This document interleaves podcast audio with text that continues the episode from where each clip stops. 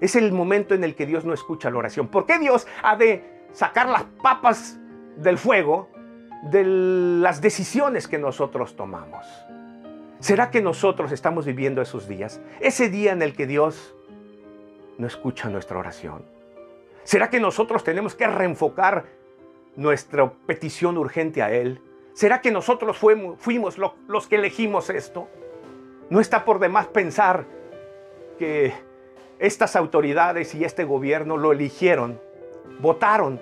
30 millones de mexicanos arrasó. No ha habido otra autoridad federal con tantos votos como este, barrió con todo, 30 millones. Hay más o menos un promedio de 90 millones de mexicanos que pueden votar, más o menos.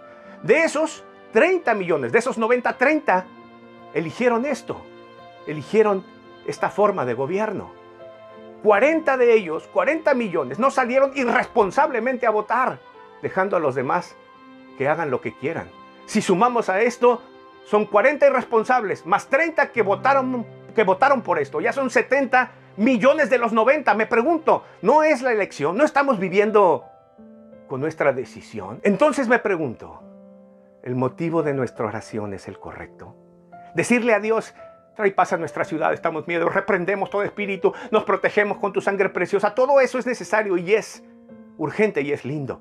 Pero no es como decirle a Dios, ven y sácanos las papas del fuego de lo que nosotros elegimos.